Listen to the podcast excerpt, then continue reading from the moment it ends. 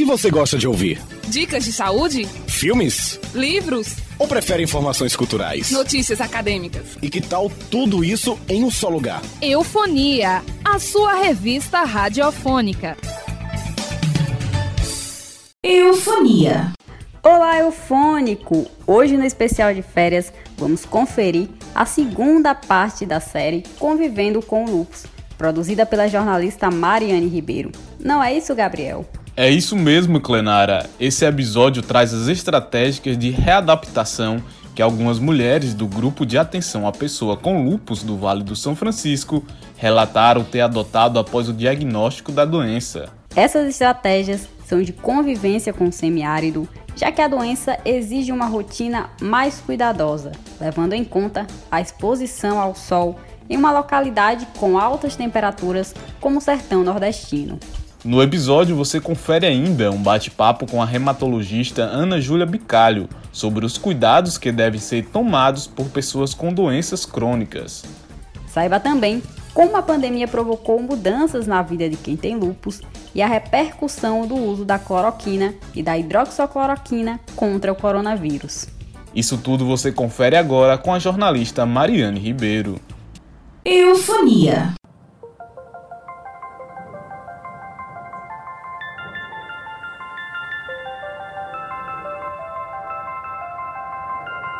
Bem-vindos à série especial de podcast Convivendo com o Lupus.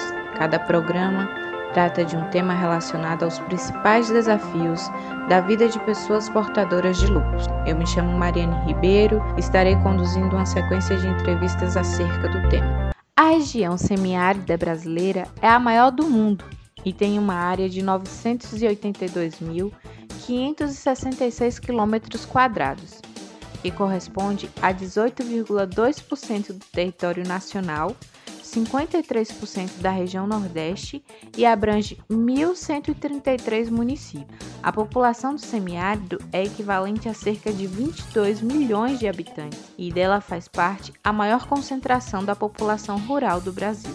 O semiárido, assim como outras regiões do país, depende de recursos para progredir, respeitando suas especificidades sua diversidade ambiental e cultural. Na edição de hoje, a gente vai discutir um pouco sobre a ideia da convivência com o semiárido, e mais especificamente da convivência de pessoas com doenças como lupus. Por isso, convidamos para mais uma conversa a psicóloga e também coordenadora do grupo de atenção à pessoa com lupus, Fabiana Bezerra. Olá, Fabi, seja muito bem-vinda. Oi, Mari, é um prazer estar aqui com vocês, compartilhando um pouco né, da nossa trajetória. Fico muito feliz em receber esse convite. Quero mandar um beijo para todas as pessoas que estão nos ouvindo e eu espero que seja bem proveitoso aqui o nosso diálogo. Então, Fabi, a lógica da convivência com o semiárido visa focar nas condições socioambientais dessa região, não é mesmo? E para as mulheres portadoras de lupus, essa realidade ela também se aplica, né? Pois sabemos que a convivência com o lupus por si só, ela já exige diversas alterações na vida dessas pessoas. Se tratando de uma região como a nossa, ela requer uma atenção ainda maior por conta das suas particularidades climáticas, né?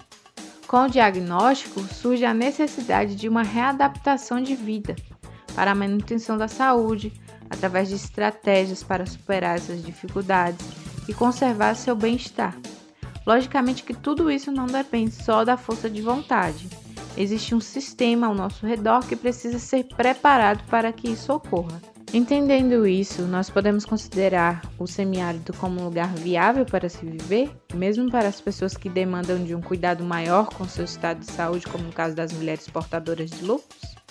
Viver no semiárido é muito difícil para pessoas com lupus, né? Nós temos um clima muito quente, né? Nós temos um índice de radiação solar extremamente alto. E a radiação solar, né, e a radiação artificial são um dos grandes inimigos das pessoas com lupus, né? O sol ele provoca uma inflamação né? E as pessoas com lúpus, elas são fotossensíveis, então elas podem ter desde uma lesão de pele, quando são expostas à radiação solar, quanto problemas renais, por exemplo, né, com a ativação da doença. Então, de fato, o semiárido não é um lugar propício, né, para essa mulher com lupus viver, mas é aqui que nós estamos. É aqui que os nossos sonhos, né, estão, que as pessoas que a gente ama estão, aqui é onde a gente se construiu. Então, a gente defende a necessidade de uma adaptação, né? Viver com lupus é um, uma constante adaptação, é uma constante é, dançar conforme a música. Então a gente estimula as pessoas com lupus que vivem no sertão, no semiárido, as pessoas com lupus que vivem em qualquer outro espaço onde existe muita radiação solar, elas não precisam se deslocar do seu lugar, né, para poder ter uma qualidade de vida. Elas podem estar no seu lugar mas se adaptando, não se expondo à radiação solar em horários inadequados, fazendo utilização de roupas de proteção solar, adaptando suas atividades sociais e de trabalho para horários onde elas não precisem se expor à radiação solar. A gente sabe que o território da gente é muito mais do que um espaço geográfico, né?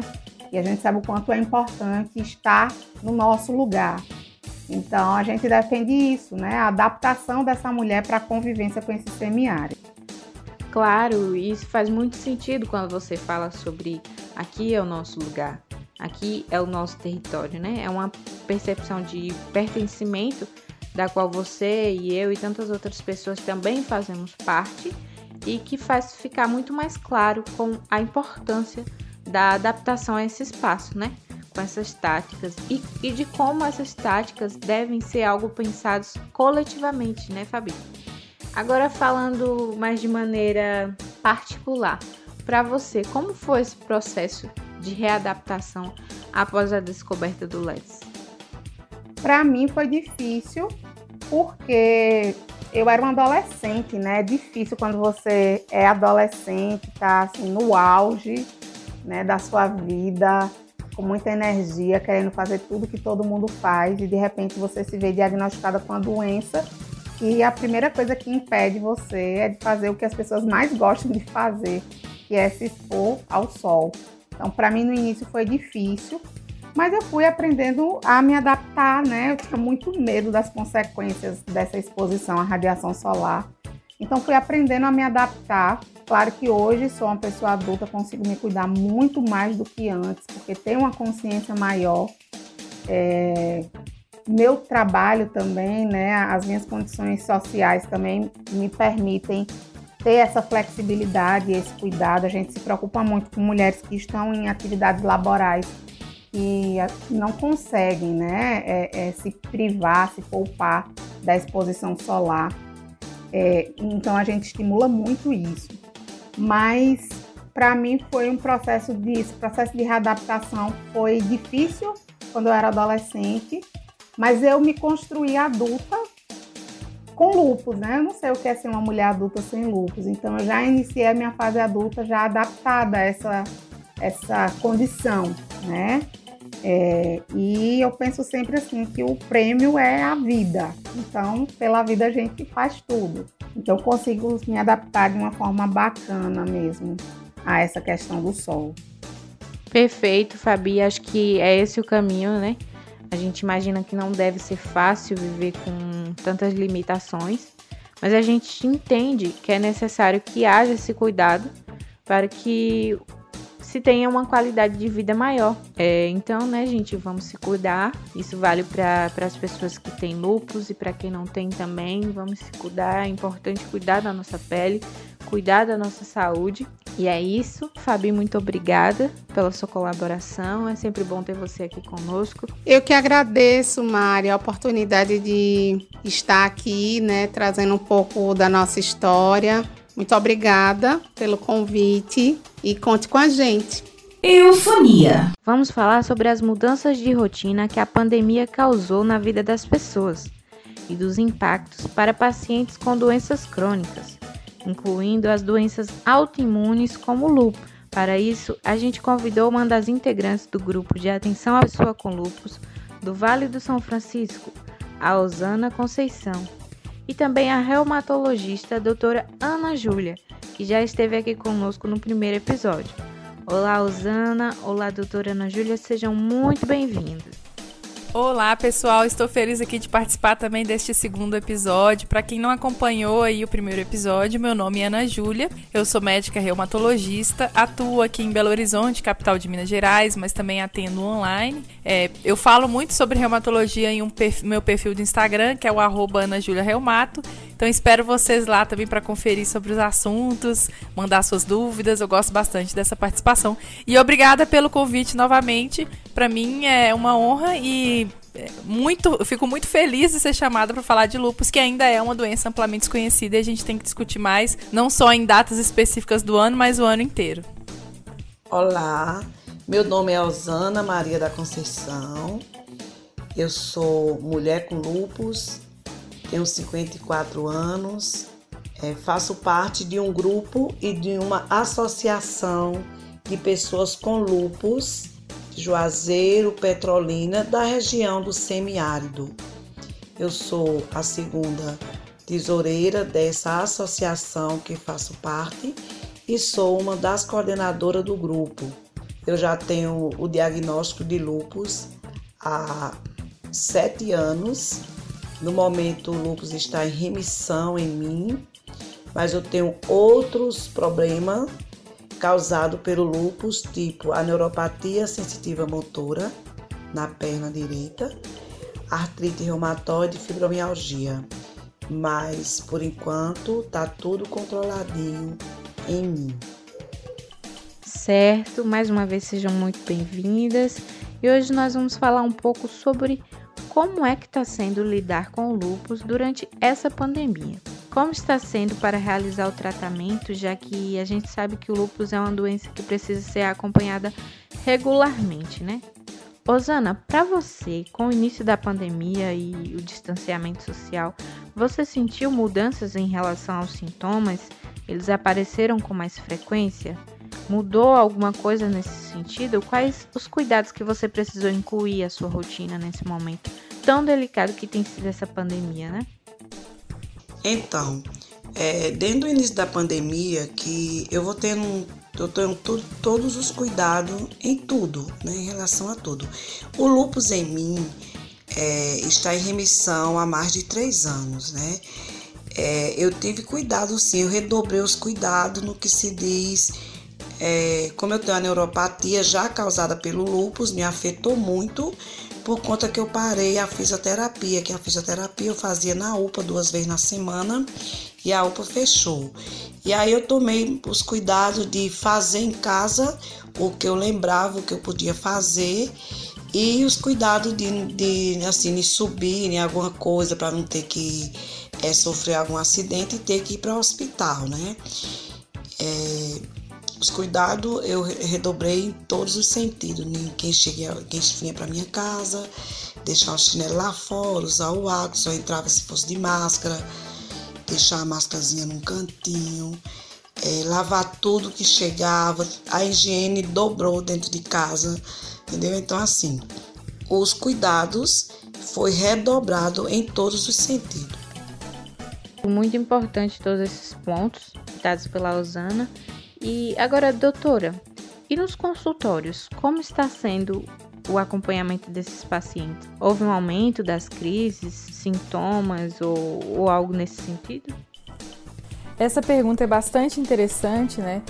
Mas por incrível que pareça, não, não notamos assim uma piora tão acentuada dos sintomas do lúpus ou de atividade do lúpus durante a pandemia como a gente esperava como reumatologista. A gente sabe que o lúpus é uma doença autoimune, é uma doença que tem impacto na imunidade. As infecções em geral são mais graves em quem tem lúpus. Tem um risco de ser mais graves, né, gente? A gente sempre fala em risco. É, então, uma pneumonia bacteriana, é, um resfriado, uma sinusite, tem uma chance de ser mais grave numa pessoa com lúpus porque a imunidade dela está alterada, né? É, então a gente teve muito medo dessa pandemia do, do coronavírus, dele ter a capacidade de ativar a doença, porque a gente sabe que alguns vírus têm a capacidade de ativar a doença, igual eu falei nos blocos anteriores. é, e de ser muito mais grave, de ser realmente uma grande tragédia para os nossos pacientes. É, o ano se passou aí, mais de um ano de pandemia, e alguns dados nós já temos do mundo todo e do Brasil também. É muito interessante é, essa grande avanço, essa, esse impacto coletivo aí em busca de, de estudos, de informações, isso tem sido uma das coisas mais positivas da pandemia. Então, no mundo todo, reumatologistas do mundo todo relataram os casos, fizeram estudos dos pacientes, então isso é muito legal. Inclusive no Brasil a gente também tem um que chama Reumacov, que é o reumatologista e Covid, né? Então, que fez essa, essa investigação de como se comportou o paciente nos centros universitários, né, que são acompanhados nos centros universitários. Mas o que a gente viu é que não, não, a doença em si, o vírus em si, ele não reativou tanto o lupus assim, como a gente esperaria. Teve um aumento global de recidiva da doença pela falta da, mais pela falta da hidroxicloroquina, que é um um, excelente remédio e para gente, né, na reumatologia, para os pacientes com lupus e não tem implicação nenhuma, nenhuma utilidade para o paciente com Covid. Então, faltou para os nossos pacientes e isso impacta em recidiva. Então, e também pelas consultas que foram canceladas, afastadas, algumas pessoas não conseguiram remarcar, às vezes ficaram mais de seis meses sem voltar no reumatologista. Então, tudo isso impacta, mas o vírus em si, a gente não foi tão terrível quanto a gente imaginava. Alguns fatores de risco, aqueles pacientes que usam prednisona mais que 10 miligramas por dia, eles, eles tiveram uma chance maior de internar por causa de Covid, então foi uma coisa que foi observada. É, não é à toa que é um grupo prioritário para vacinar quem usa a medicação nessa, nessa dose, né? Os muito imunossuprimidos, em pulso terapia e tudo, tem uma chance maior também de desenvolver né, formas graves da, da, da Covid.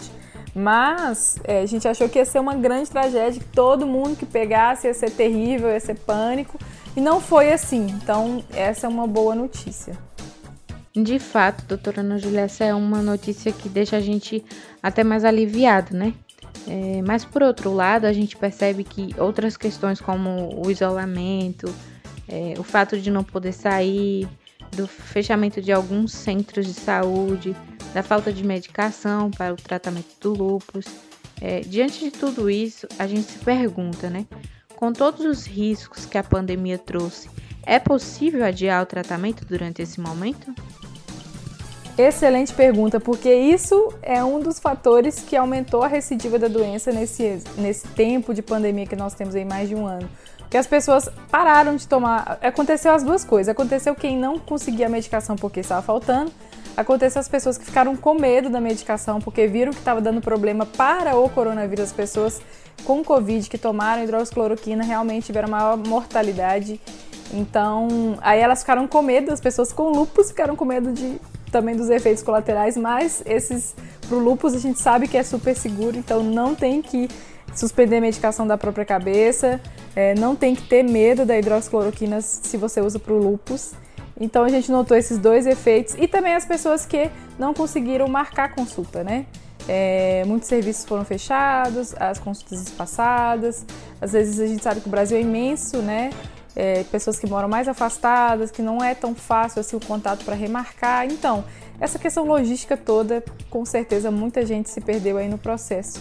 E a gente viu que isso resultou em piora da doença. Então, não é possível adiar o tratamento tá certo? O que você tem que fazer é realmente acompanhar com o reumatologista direitinho e o reumatologista junto com você, a depender da situação, pode decidir por diminuir algum determinado remédio, sabe? Algumas pequenas alterações, mas isso é com o reumatologista te vendo, vendo seus exames, né? Uma possibilidade é até a telemedicina também.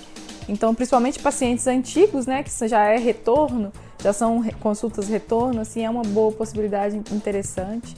Mas adiar o tratamento não é possível. Então é isso, né? A gente conclui essa primeira parte.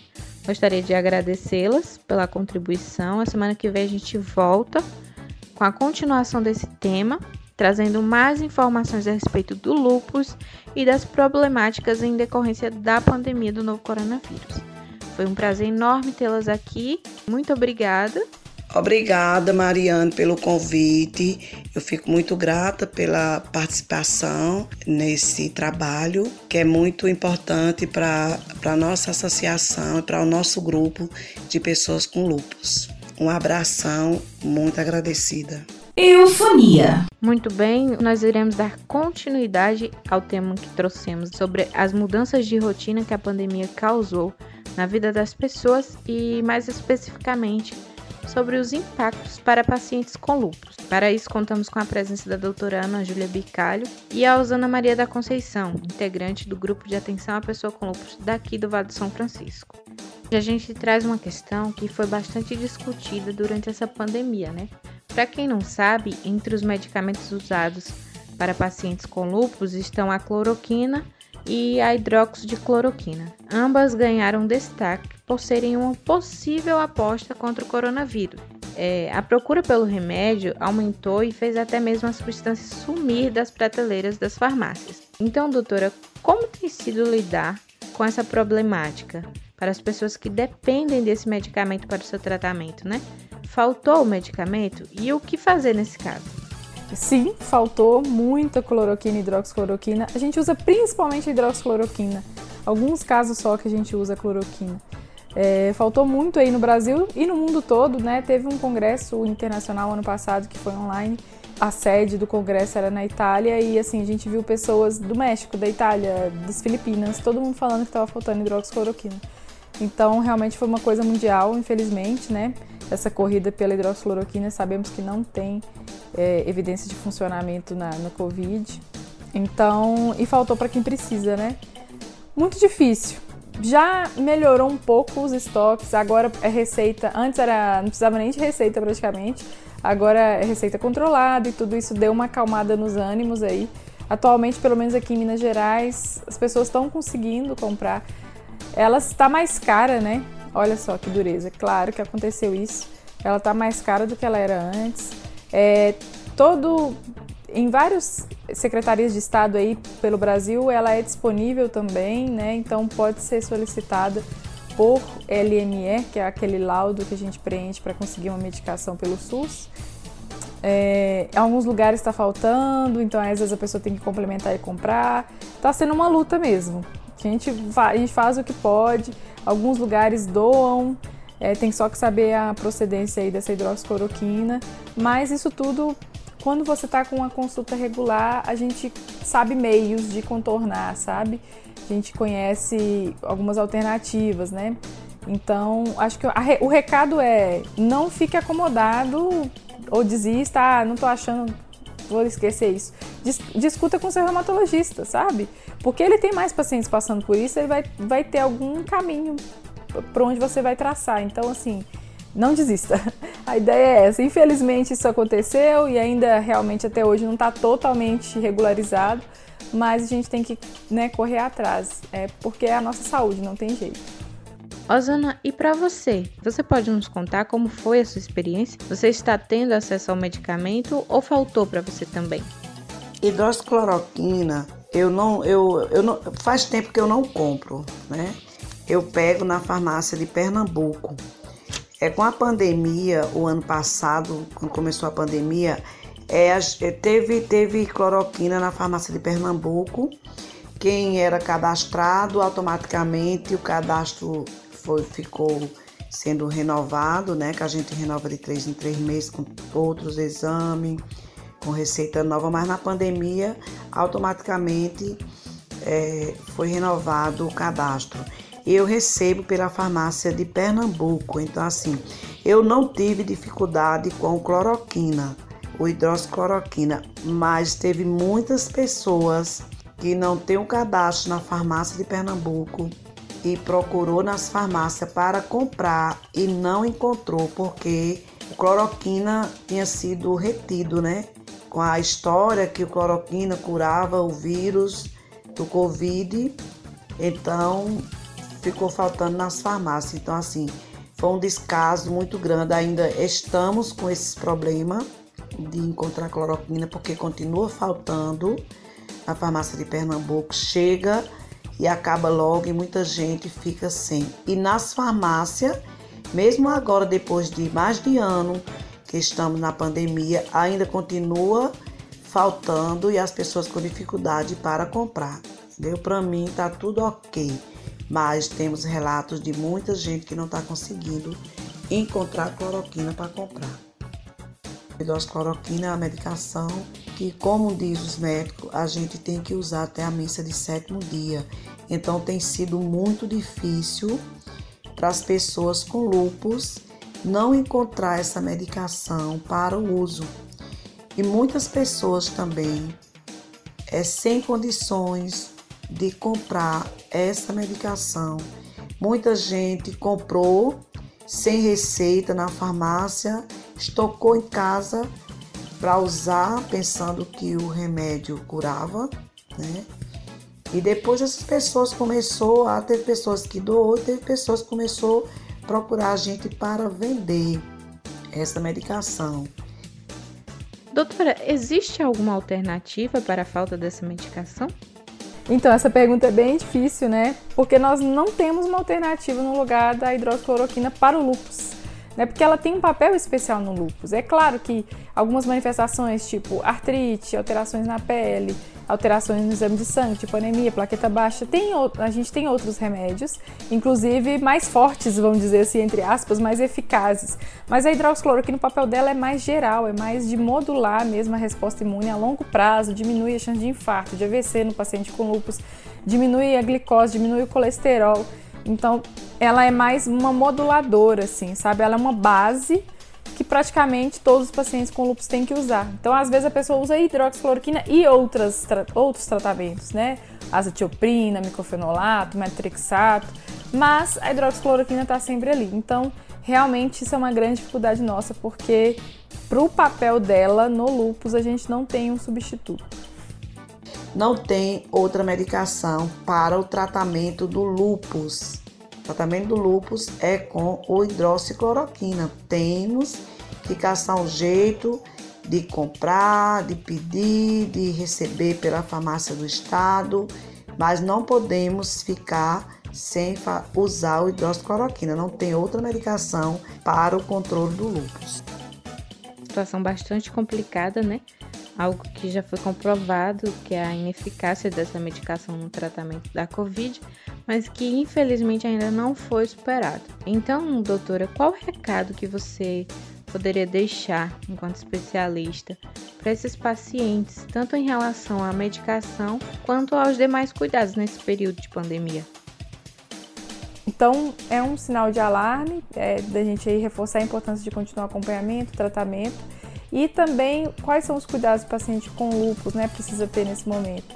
É, são os de todo mundo, né, que a gente todo mundo deveria tomar cuidado, que é a lavagem de mãos frequente, o distanciamento social, o isolamento social. É, se você não foi, não conseguiu se afastar do trabalho, não é home office, tomar todas as medidas possíveis de distanciamento, né? Chegar em casa, lavar a mão, né?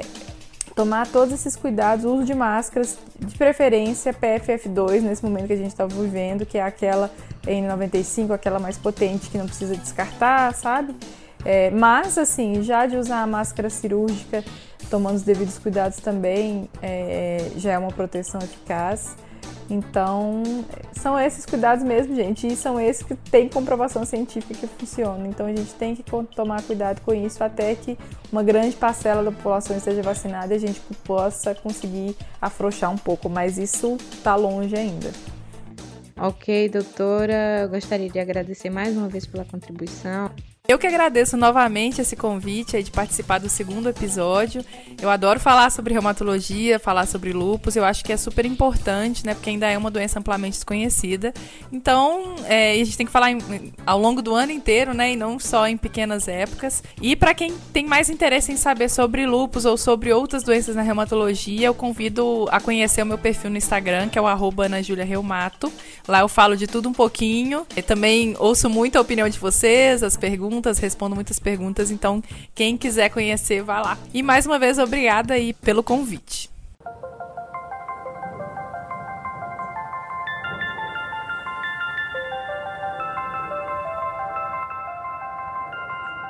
Este foi o Convivendo com Lu, série especial de podcast exibido semanalmente no programa Eufonia e disponível também na sua plataforma de áudio preferida. Eu sou Mariane Ribeiro e fico por aqui. Até o próximo episódio. Eufonia. Eufônico, a sua revista radiofônica chegou ao fim, mas na semana que vem voltamos com mais um especial de férias. Com a apresentação de Gabriel Felipe e Clenara Belfort. Produção de Mariana Ribeiro.